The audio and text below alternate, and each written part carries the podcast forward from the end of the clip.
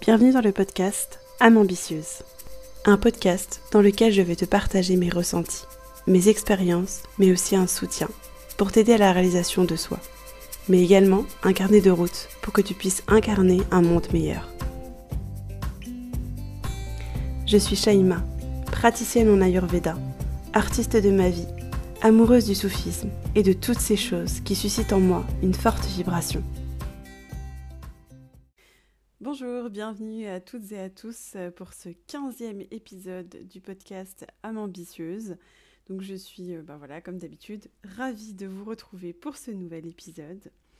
Donc euh, j'espère que vous allez bien, que tout se passe bien pour vous, que cette nouvelle année euh, commence comme vous le souhaitez et si c'est le cas contraire, eh bien, je vous souhaite plein de courage et plein de, de belles choses et d'accueil aussi parce que, bah voilà, même si ça va pas, et eh ben, il faut essayer du mieux qu'on peut d'accueillir ce qui se passe et ne pas oublier, et je vous assure que ça, je m'en souviendrai tout le temps, ne jamais oublier que euh, derrière les nuages, il y a toujours, toujours le soleil qui rayonne.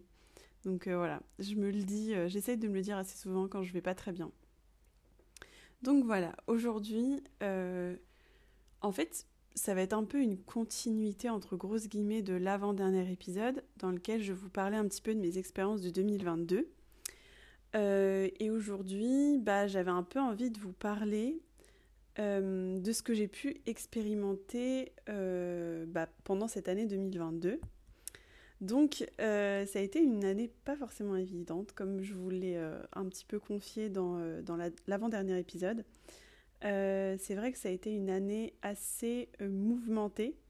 Mais quand je dis mouvementée, ça a été plutôt au niveau du mental. Donc euh, voilà, c'est une, année où, ben, en fait, j'ai fêté la nouvelle année à l'étranger. Donc c'était la première fois que je faisais ça, c'était assez atypique.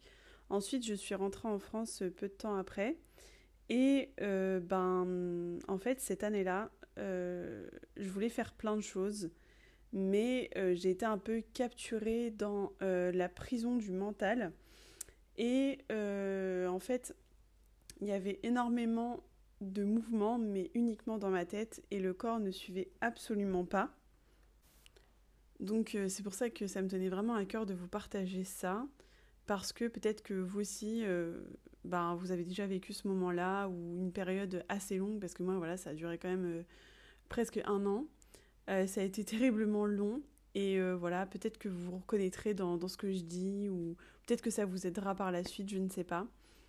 Mais euh, en fait, ce que j'ai appris de toute cette période, c'était que toute, cette, toute cette activité, suractivité mentale, du mental, m'a amené beaucoup de frustration parce que c'était comme si, en fait, on m'avait coupé la tête. Alors quand je dis ça, ça veut dire que ben tout était concentré dans mon mental en fait. Il n'y avait aucun mouvement qui suivait.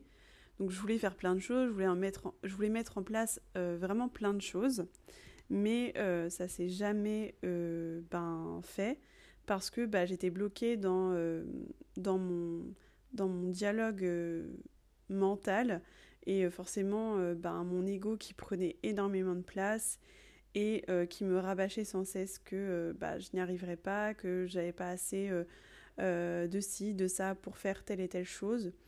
Et donc du coup, bah, je suis restée complètement coincée dans ce cheminement-là, enfin ce cheminement. Oui, on peut dire que c'est un cheminement malgré tout parce que ça reste une expérience de vie. Et donc je suis restée bloquée dans ce, dans ce truc-là, dans ce schéma-là plutôt et sans, rien pouvoir faire. Et euh, bah, en fait, je sombrais au fur et à mesure et euh, avec euh, tout un tas d'émotions dites négatives, bah, sans pouvoir tout simplement faire ce que j'ai envie de faire. ce que j'ai compris, c'est qu'en fait, en fait, notre mental, il s'habitue à toutes ces émotions dites négatives. Alors, c'est pas parce qu'elles sont négatives qu'elles n'ont pas le droit d'exister, parce que les émotions, ça reste avant tout euh, un indicateur.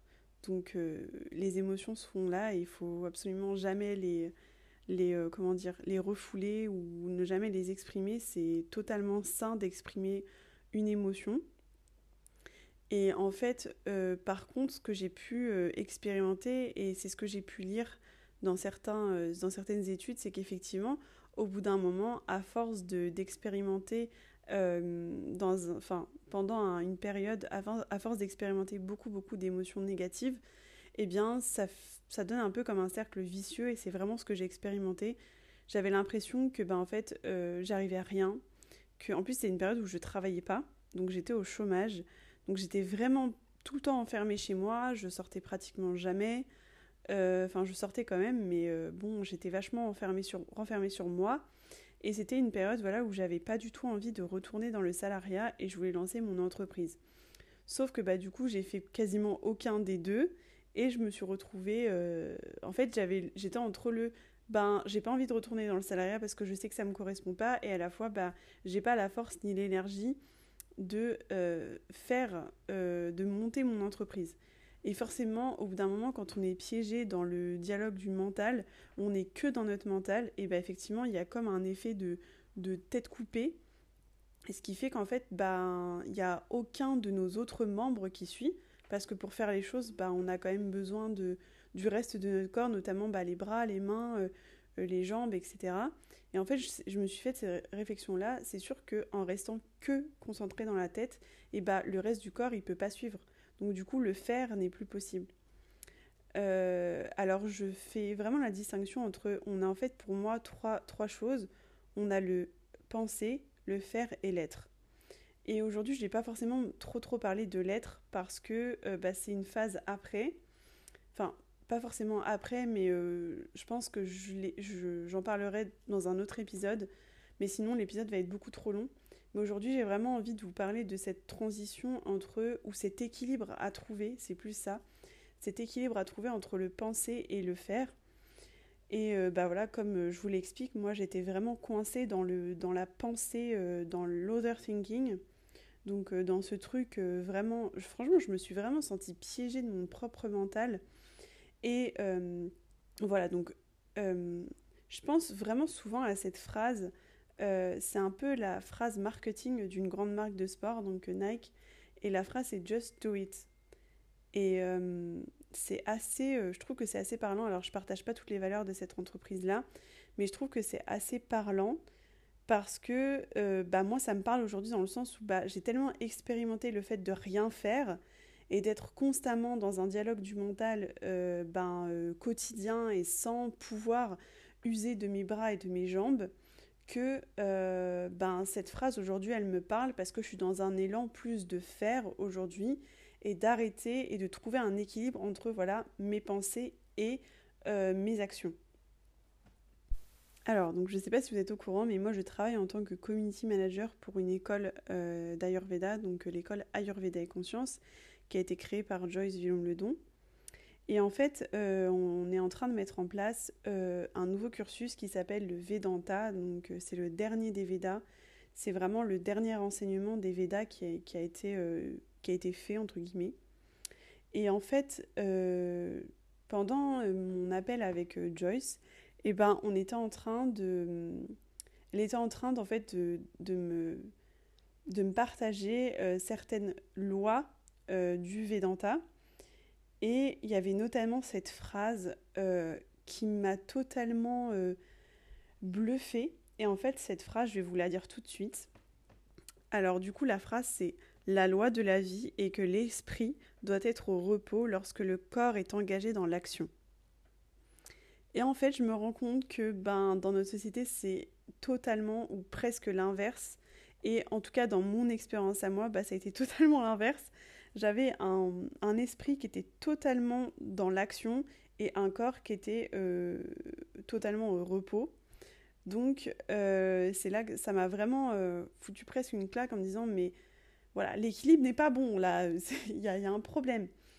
Et en fait je sais pas cette phrase elle m'a vraiment parlé elle m'a suscité vraiment des émotions hyper fortes genre j'avais les larmes aux yeux et je me suis dit mais mais carrément quoi c'est euh, vraiment, je vous jure, ça m'a fait un truc euh, hyper chelou d'entendre cette phrase, bah, qui était totalement une vérité pour moi aujourd'hui en fait. Sur le coup, c'était totalement une vérité puisque j'expérimentais complètement l'inverse et que au fond, je sais que j'ai besoin de ça. J'ai besoin d'avoir un esprit au repos dans un corps qui est en mouvement. Donc, donc voilà pour cette petite aparté. Après, donc il y a forcément plusieurs facteurs à tout ça. par exemple, si je vous parle un petit peu d'un point de vue ayurvédique, on a effectivement, bah, par exemple, le dosha. on a le J'espère que vous connaissez un petit peu l'ayurveda. le dosha vata, donc c'est vraiment le dosha qui est un peu régi par l'élément éther, donc l'espace si vous préférez, et l'élément air.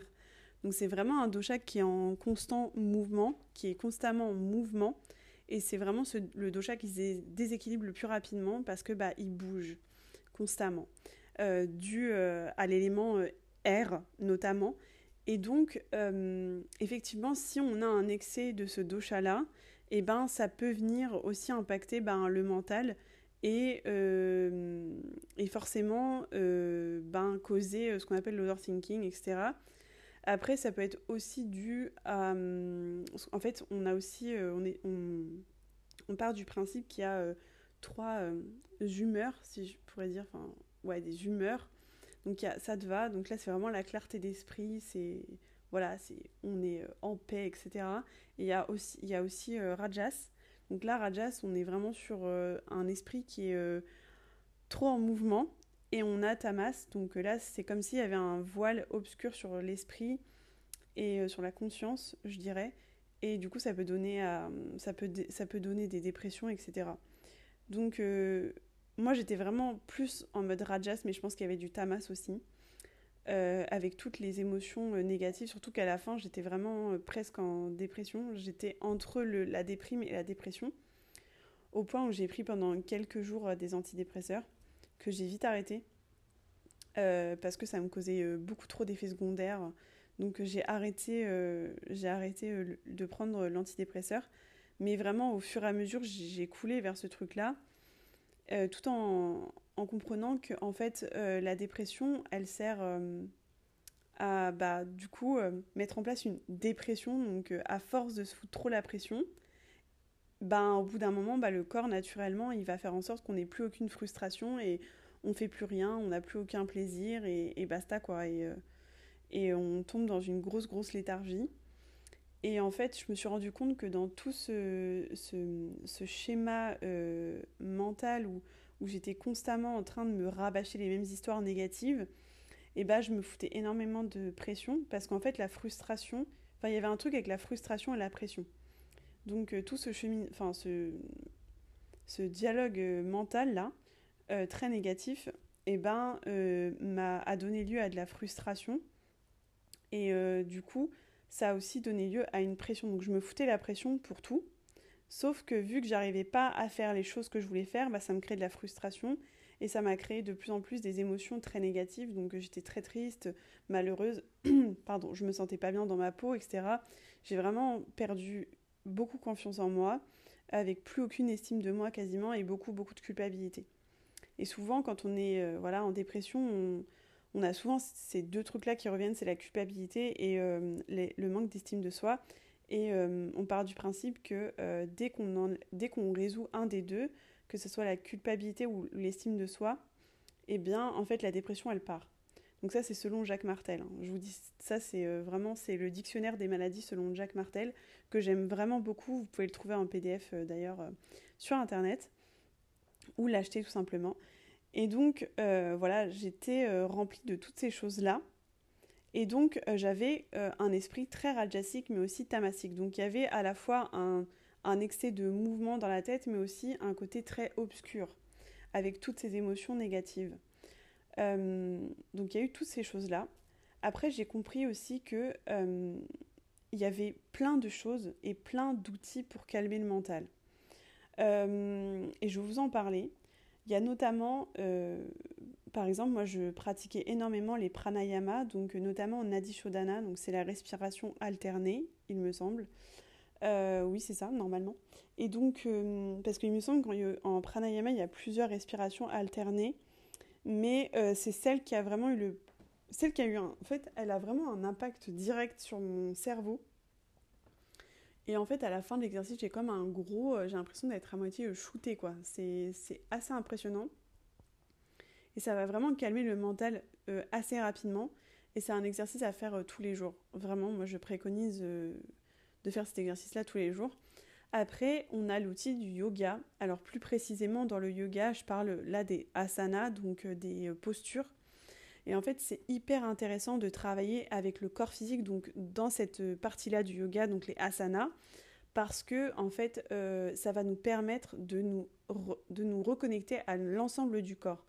Puisque comme je vous l'ai dit tout à l'heure, en fait, on a comme si on avait une impression d'être complètement déconnecté du reste de notre corps, puisqu'on est totalement concentré et focus dans notre tête et il n'y a que nos pensées qui sont là et on n'est plus du tout en contact avec le reste de notre corps pour agir. Donc, euh, les, franchement, les asanas, les postures de yoga, c'est hyper, hyper important parce que ça va vraiment ramener la conscience dans l'ensemble du corps et forcément, ça va calmer le mental.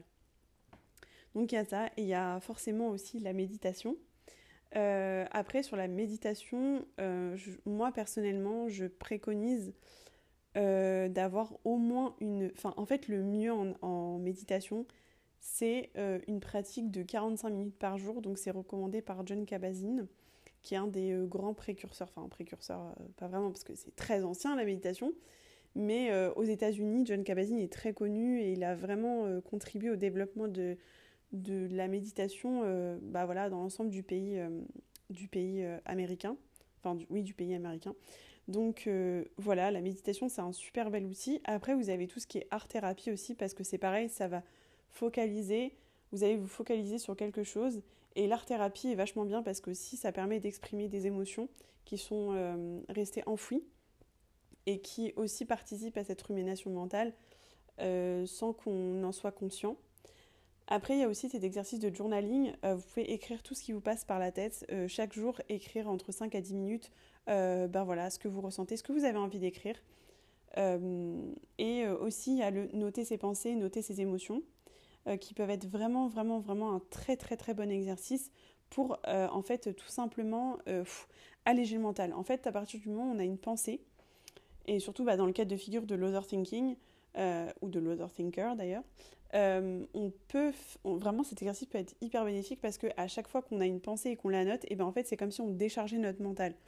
Donc plus ça va, plus vous faites cet exercice-là, plus le mental va s'alléger en fait.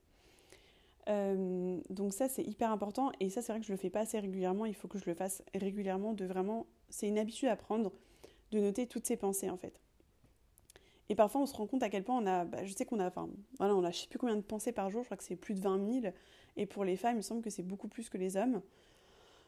Euh, merci la charge mentale des femmes. Hein. Et donc du coup, euh, ben c'est voilà, on a, on a plein de pensées. on ne peut pas noter les, les, les 20 000 ou plus dans notre petit carnet ou sur le téléphone, mais au moins c'est déjà ça, ça va décharger votre mental. toutes vos préoccupations, bah, c'est pareil, il faut les noter dans un carnet. Enfin, vraiment, il faut voir ça comme quelque chose qui va vous alléger le mental et euh, qui va euh, voilà qui va qui va soutenir un peu euh, qui va soutenir votre esprit et votre conscience. Donc voilà pour un peu les petits tips. Je pense qu'il y en a plein d'autres. Vous pouvez aussi utiliser par exemple en Ayurveda, on, préconise énormément l'ashwagandha pour calmer le mental. Après, attention, si vous avez un excès de feu, c'est pas du tout recommandé. Si vous êtes, si vous avez un excès du dosha pitta, c'est pas du tout recommandé. vous pouvez prendre par exemple la brahmi, euh, qui est très bien aussi, mais c'est vrai que l'ashwagandha est beaucoup recommandé pour calmer le mental. Après, vous pouvez aussi utiliser bah, des huiles essentielles. Par exemple, pour ma part, moi, la lavande, elle m'aide beaucoup. Euh, l'huile essentielle de lavande. Euh, j'utilise aussi de la brume d'oreiller pour, pour avant de m'endormir le soir. J'en mets aussi un peu sur mon pyjama. Et ça a un effet vraiment calmant. Et c'est vrai qu'avant de dormir, c'est là que ça se barre un peu en cacahuète et que bah, le mental, euh, parfois, il se barre en, vraiment en vrille et ben, on peut vite fait faire des insomnies ou alors mettre euh, beaucoup de temps avant de s'endormir. Euh, ce qui est bien, c'est ben, faire des respirations, écouter des sons, par exemple le bruit de l'eau, la pluie qui tombe. Moi, c'est des bruits qui me, qui me font énormément de bien. Quand il pleut à l'extérieur, je vous explique même pas comment j'aime trop. Ça me détend à chaque fois. Euh, mais vous pouvez utiliser des sons comme ça euh, très, euh, très, comment dire, très calmes, très doux pour vous endormir et vraiment faire des longues respirations.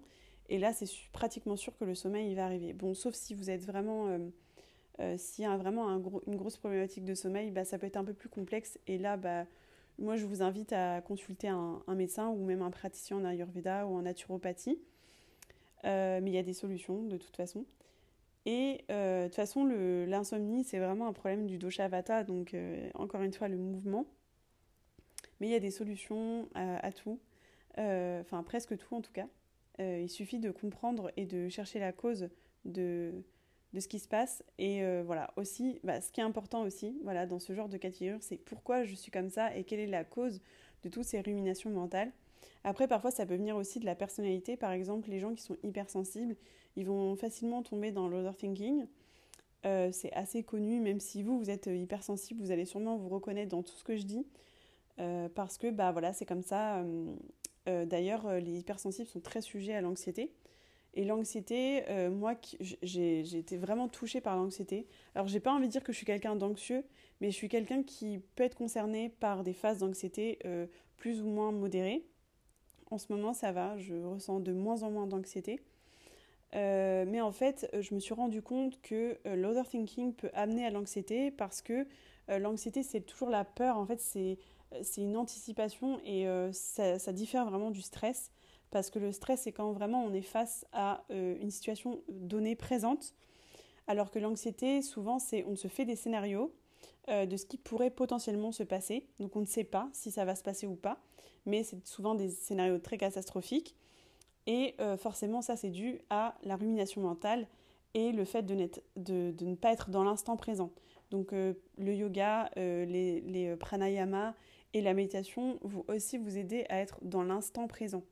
Et là, on va être presque plus dans le, dans le domaine de l'être que dans le faire. C'est pour ça qu'en fait, je pense que c'est important de vraiment équilibrer les trois entre la, pensée, euh, l'être et le, enfin, le faire et l'être. Voilà, entre les trois, il faut qu'il y ait vraiment un équilibre, euh, un, un, bon équilibre entre les trois. Donc voilà, déjà, euh, vous pouvez commencer à expérimenter ces petites choses qui sont très très efficaces. voilà, cherchez aussi la cause de, pourquoi vous êtes comme ça, mis à part euh, par exemple l'hypersensibilité. Souvent quand on a, une, grosse phase où on est, on est vraiment tout le temps dans la tête, c'est qu'il y a quelque chose, c'est qu'il y, a un souci. C'est voilà, les choses n'arrivent pas euh, par hasard. En tout cas, c'est c'est ma vision, euh, c'est ma vision de la vie un peu. mais il faut vraiment chercher la cause de, de, ce problème, euh, c'est qu'au bout d'un moment, quand vous avez atteint un stade d'overthinking qui est trop, qui amène à voilà, trop d'émotions négatives, à une dépression ou à de l'anxiété, enfin voilà, l'anxiété généralisée, c'est quoi là Il va falloir vraiment chercher la cause. D'ailleurs, c'est à partir du moment où vous cherchez la cause, vous êtes dans une médecine holistique. Et euh, voilà, on va vraiment euh, piocher à l'intérieur de nous pour chercher vraiment la cause de ce problème-là. Donc euh, voilà, je vais vous laisser. Euh, j'espère que c'était pas trop trop fouillis euh, cet épisode. Je l'ai vraiment fait. j'ai rien préparé, comme la plupart de mes épisodes d'ailleurs. Je l'ai fait vraiment sur le coup et j'essaye de, voilà de vous retranscrire un peu tout ce que j'ai à l'intérieur et sans trop vouloir contrôler tout et en essayant de rester le plus authentique possible. Donc voilà, en tout cas, prenez vraiment soin de vous. N'hésitez pas à m'envoyer un petit message pour euh, bah, me partager vos expériences. Euh, si vous aussi vous utilisez la méditation, ça vous calme. Si vous aussi vous êtes sujet à l'overthinking. Euh, si vous aussi vous avez du mal à oser, à agir parce que vous êtes coincé dans la prison du mental, je serais vraiment ravie de pouvoir échanger de ça avec vous. Et bah, encore une fois, prenez soin de vous et à très bientôt. J'espère que cet épisode t'aura plu. Je te remercie pour ton écoute. N'hésite pas à me laisser un avis sur Apple Podcast, ça me ferait vraiment plaisir. Tu peux également me suivre sur Instagram en tapant âme au pluriel, tiré du bas ambitieuse au pluriel également. Tu peux m'envoyer un message privé pour me dire ce que tu en as pensé. Je te fais de gros bisous et je te dis à bientôt.